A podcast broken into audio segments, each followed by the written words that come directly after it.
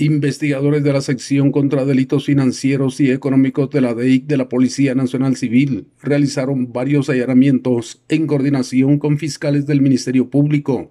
uno de ellos en el departamento de San Marcos y dos en Quetzaltenango. Como resultado, se reportó la incautación de aproximadamente 400 botellas de licor de diferentes marcas 27 cajas de cerveza, 35 fardos y 206 cajetillas de cigarrillos, 7 fardos de harina de maíz y 5 cajas de aceite vegetal,